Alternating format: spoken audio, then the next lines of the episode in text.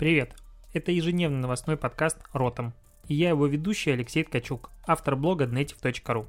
Каждый день я собираю главные новости из мира Digital и выбираю из них ключевое, чтобы это обсудить. Поехали!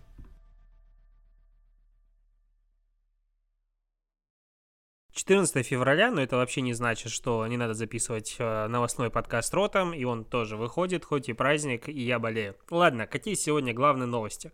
Разумеется, в первую очередь э, мы будем обсуждать сегодня с тобой, как бренды поздравляли людей, но об этом мы поговорим дальше, потому что мне важно, чтобы мои подкасты дослушивались, это вроде бы как влияет на индексацию. Поговорим сначала о том, что Google тут решил э, вроде бы как э, платить некоторым СМИ за то, что будет размещать их новости у себя в новостном сервисе, и сейчас ведет переговоры с э, вроде бы как опять это по инсайдерским источникам и бла-бла-бла, с Wall Street Journal, ну это один из крупнейших СМИ э, в мире, я так могу сказать. Пока никаких подробностей нет, ни о финансовых условиях, ни о чем, но в принципе а, радует как э, в какой-то момент все эти платформы, то есть условный Facebook, Google, другие сервисы, они подмяли под себя СМИ, но все-таки поняли, что да, у них есть трафик, но при этом хорошие новости им по-прежнему нужны, а СМИ в какой-то момент поняли, что да, прекрасно, что у площадок есть а, платформ, есть трафик, но при этом а, ты теряешь свою аудиторию, ты теряешь, можно сказать, я, и а, в какой-то момент у тебя прекращаются охваты, как это было с Фейсбуком, и все такие, ага, спасибо, но мы уйдем у себя лучше наращивать подписную базу у себя на площадках а, и работать с платной подпиской и так далее, обойдемся без вас. И вот как сейчас поворачивается поворачивается все обратно. Apple создала Apple News, насколько я помню, сервис, который позволяет там за 10 долларов в месяц агрегированно получать доступ к куче платных СМИ, таких как Esquire, а, Wall Street Journal и другие. То же самое у Facebook в октябре запустился сервис, но пока там с ним что-то, честно говоря, не ясно, то есть насколько он эффективно работает. Сейчас то же самое делает Google. Я, честно говоря, этому, ну, можно сказать, рад из-за других, потому что э, мне, в принципе, импонирует, что СМИ остаются жить в этом мире и могут зарабатывать деньги на чем-то, кроме рекламы, потому что невозможно иногда на них зайти. Что еще? Тут э, я читаю уже не в первый раз рекламу IQOS а, который объявила коллаборации с двумя известными экспертами вкуса, шеф-поваром и обладателем трех звезд, бла-бла-бла, и одним из лучших миксологов миллионов на планете, бла-бла-бла. А, короче, полная дичь, на мой взгляд. То есть, э, ну нет, вообще, я о чем, почему эту новость читаю?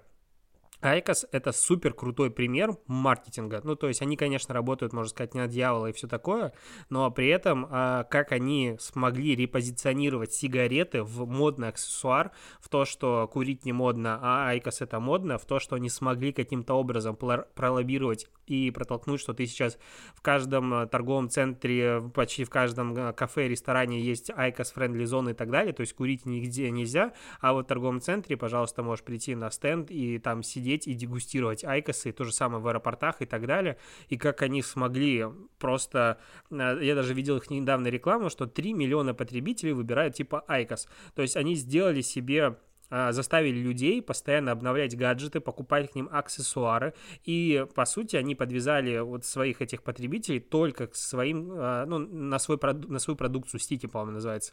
То есть э, ты другие ничего даже покупать не можешь. То есть для того, чтобы продолжать курить, ты сначала покупаешь за дофига денег гаджет, и потом покупаешь у них же стики, только у них. А с точки зрения маркетинга, это, мне кажется, вот этот кейс будет разбираться дальше в учебниках, если их к хренам не запретят что, на мой взгляд, немаловажно, потому что табачное лобби суперсильное. А, но в целом это я просто не устаю удивляться тому, как они подходят к рекламе, какие у них шоу-румы, туда ты заходишь и попадаешь в мир Apple. Ну, то есть вот для меня, а, когда я мимо прохожу, допустим, в торговый центр галереи, там как раз стенд Айкоса и почти рядом а, Рестор. Ну, Рестор почти визуально, условно, как Apple. И вот ты смотришь, и чисто визуально, то IQOS даже оформлен более интересно. Ну, то есть на уровне там какого-нибудь еще Nespresso бара. То есть там реально прям интересно. Туда манит, манит, туда хочется зайти, там все красивенькое, потрогать руками, какие-то чехольчики и так далее. Смотришь, кайфуешь. И это как бы сигареты все еще, которые убивают твое здоровье. Я просто продолжаю офигевать, то же самое, как они запускают новый вкус, лимитированные коллекции, все такое, и ты ходишь э, как эм, хомячок и все это покупаешь, думаешь, вау, лимитированная коллекция, разработана специально для меня восторг просто восторг, браво маркетологам, хотя они играют э, за плохую сторону, можно сказать так. А, что еще? Телеграм обновил э, немножечко себя, и появилась э, очень прикольная страница профиля, ну, точнее, профиль человека. А, мне в этой новости интересует то, как а, А, регулярно делает анонсы и использует в своих анонсах красивых девушек. Мне кажется, Витя Одинцова появляется практически в каждой новости, где требуется использовать какие-то фотографии. Она в очередной раз здесь есть. А, соответственно, что произошло? Теперь, когда ты заходишь, а, на, нажимаешь на аватарку человека, с которым ты переписываешься, появляется его большая аватарка, то есть как будто это страница в соцсетях, дальше описание аккаунта и так далее, и внизу все общие документы. И чаты, и документы, ссылки, аудио, еще, что самое крутое, группы. Группы, в которых, ну, именно публичные чаты, в которых вы взаимно состоите. Очень много я интересно сегодня понаходил, где разные люди, с которыми я переписываюсь, в каких общих чатах мы состоим. Что еще там появилось? А, ну, какой-то там странный изменение просмотра медиа, это фигня. А, добавили, а, по сути, внутренний функционал знакомства, то есть люди рядом называется 2.0. А, ты можешь зайти в поиск и посмотреть, кто рядом с тобой есть. Аналогично разрешить, чтобы находили тебя. И, по сути, это как Тиндер на локальной местности. Ты можешь начинать общаться, знакомиться и все такое. Ну, как бы э, э, у Тиндера появился конкурент оттуда, откуда, в принципе, и не ждали. А, так.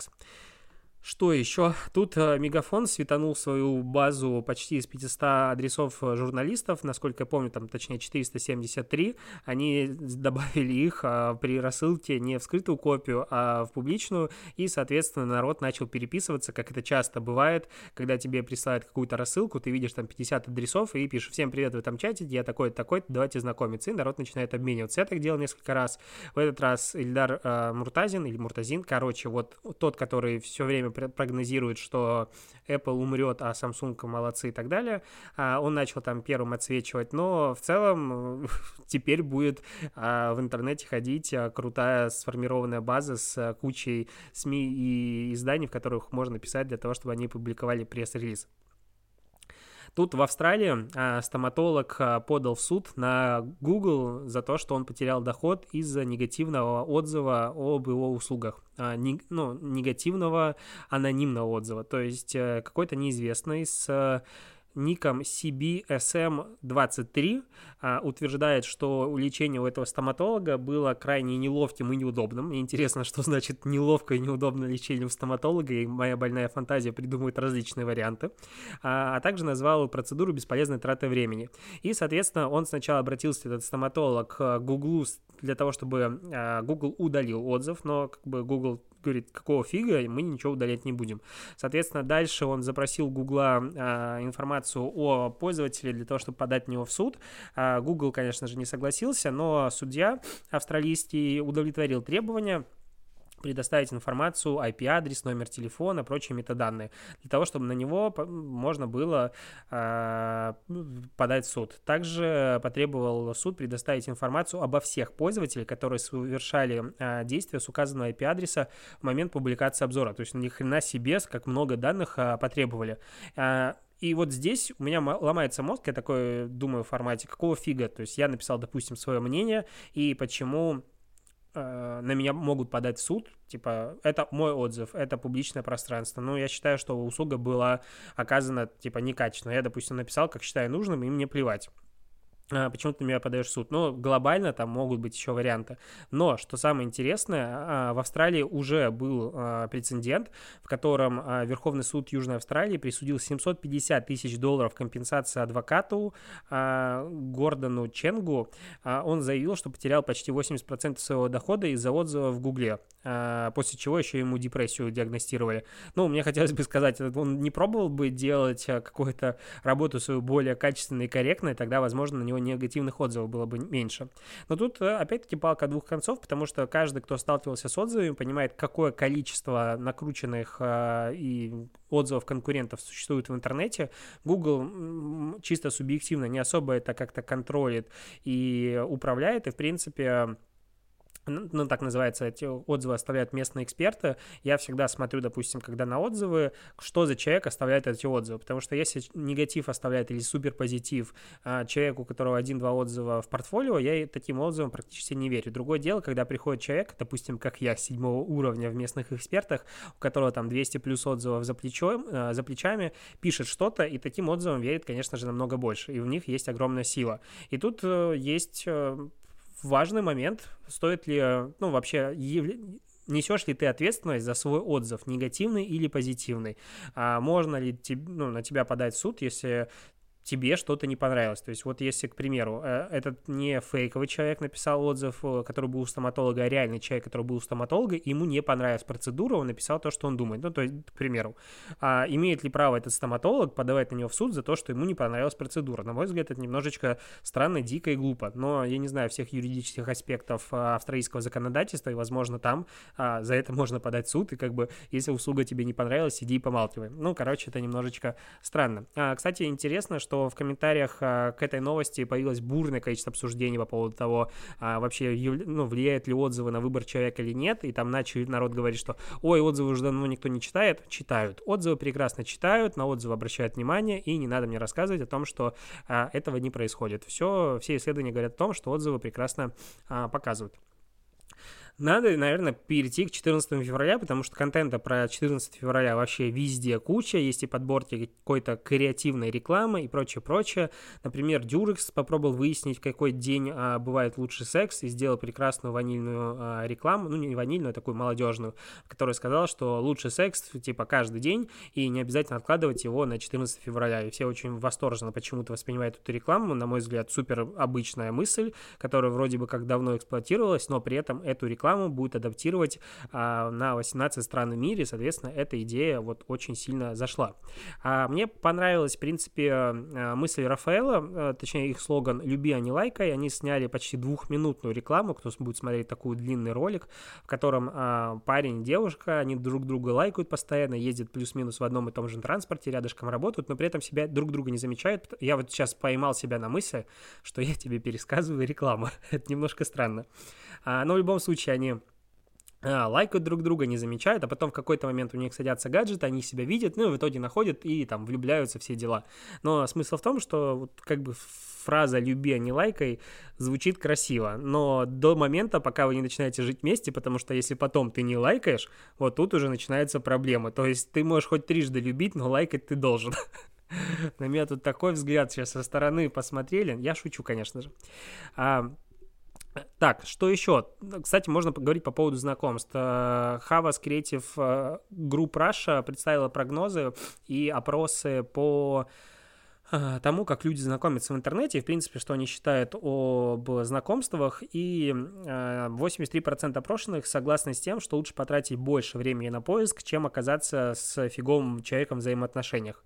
А при этом что меня удивило, 40% опрошенных э, признали, что даже находясь в долговременных ну, отношениях, они не перестают искать лучшее. Ну, то есть, типа, серьезно, ты, ну, это же не работа, ты вроде бы в длительных отношениях, зачем тебе искать что-то еще лучшее, если тебе не нравится, что у тебя сейчас, ну, так откажись от этого. Ну, я такой вот э, женатый мужчина, считаю, что это странно.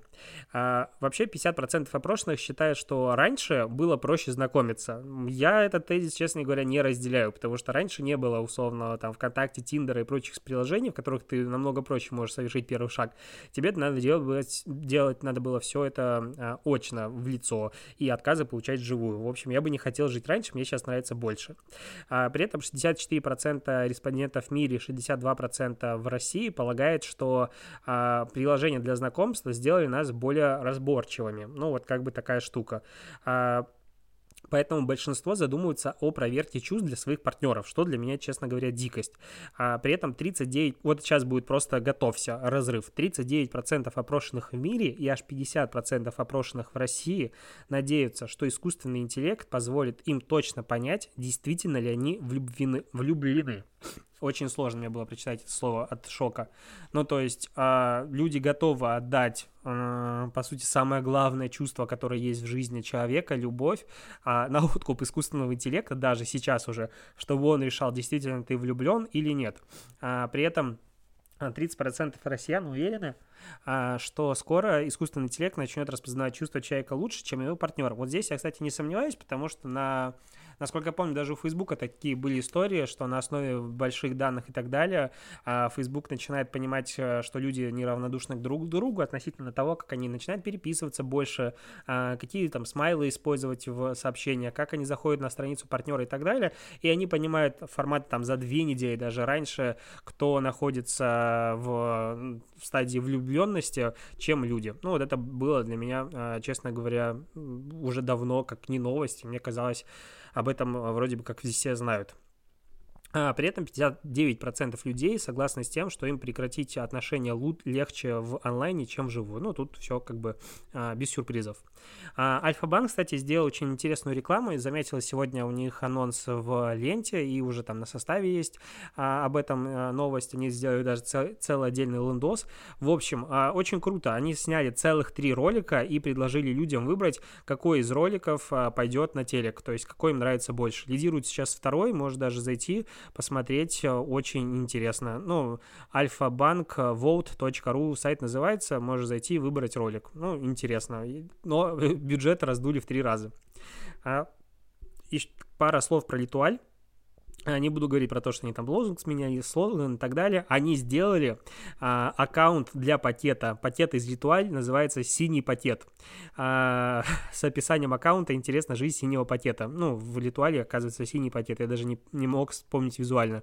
И там уже 87 постов, в которых а, в разных а, моментах жизни есть пакет. Ну, то есть фотографированы люди с пакетом, они стоят в метро, они ходят и так далее. И вот, короче, а, аккаунт пакета. Если ты думал, что у тебя уже все, что ты хотел, видел в Инстаграм, то это не так. Э, можешь подписаться на аккаунт пакета. А, сегодня вообще все каналы, мне кажется, написали уже о том, что а, Вонг, как ее зовут-то? Джейн Манчунг Вонг, это девчонка, которая занимается реверсивным э, программированием, то есть она раскапывает э, приложении постоянно публикуют анонсы инстага-функций, которые появляются у нее в приложении намного раньше, чем у всех остальных, потому что она умеет это делать. А, так вот, она раскопала новый функционал, который, как всплывающее окно, будет работать. Ты заходишь в инста-профиль, и тебя поздравляют с тем, что поздравим, что ты вернулся обратно, и, пожалуйста, можешь посмотреть последние посты в отдельной вкладке, которые были опубликованы за время, пока тебя не было. Это уже крестили возвращением хронологической ленты и все такое, на мой взгляд, нифига не так. Не совсем понятно, как будет работать функционал. Возможно, туда будут, эм, как сказать относиться только посты от твоих каких-нибудь близких э, друзей, э, не знаю, какие-то самые важные посты, но в любом случае там будет небольшое количество публикаций, иначе это будет как бы вторая э, лента, и никакого смысла в этом нет. А еще я обожаю, очень обожаю людей, которые под каждым таким постом пишут, либо у меня такой функционал уже есть три месяца, я не понимаю, ими реально доплачивают за это или нет, либо другие, которые у меня такого нет, странно. А вот то, что это тестируется функция, и вот неожиданно неожиданно нашли и прочее, их вообще не, не удивляет эта фраза.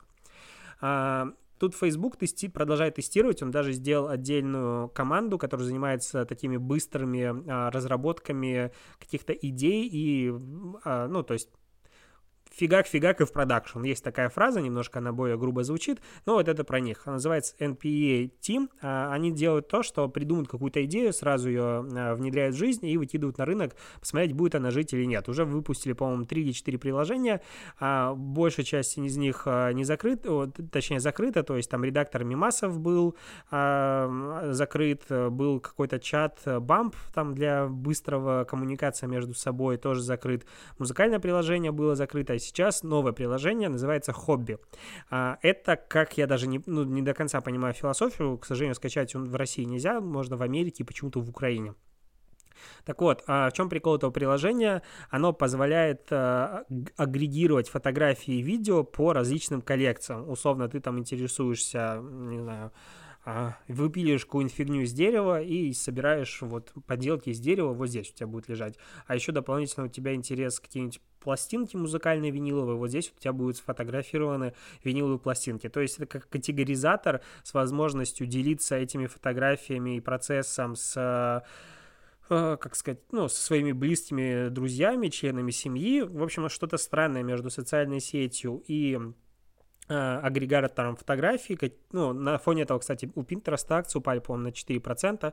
А вот такое приложение, непонятно, выживет оно или нет. Мне бы было стрёмно, честно говоря, туда заливать свои данные, потому что на фоне а, закрытия четырех предыдущих приложений, трех предыдущих приложений, а, как-то грустно тратить время на то, что тоже скоро исчезнет. И как бы сам Facebook говорит о том, что мы не знаем, какая судьба будет ждать это приложение, посмотрим, если людям зайдет, то значит зайдет. Но вообще интересно, как э, Google недавно запустил а, аналогичную социальную сеть по DIY, туда же двигается Facebook, и, видимо, огромное огромный тренд наметился как раз на то, чтобы а, использовать э, желание людей что-то творить и мастерить своими руками.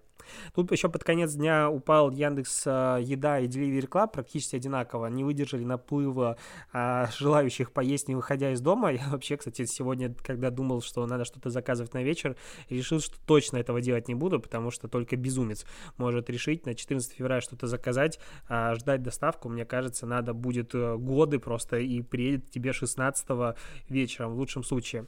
И завершу я, наверное, тем, что 14 февраля это не только День всех влюбленных, это еще и 15-летие регистрации, а, ну, сегодня 15-летие с момента регистрации домена YouTube. То есть а, сам, сама, сам сервис был запущен спустя два месяца, но вот а, домен был зарегистрирован 14 февраля 2015 года, с чем я нас всех и поздравляю. Хорошо, что он есть, и я записал подкаст, пойду смотреть ютубчик дальше, чего и вам желаю. На этом все, спасибо, что дослушиваешь, и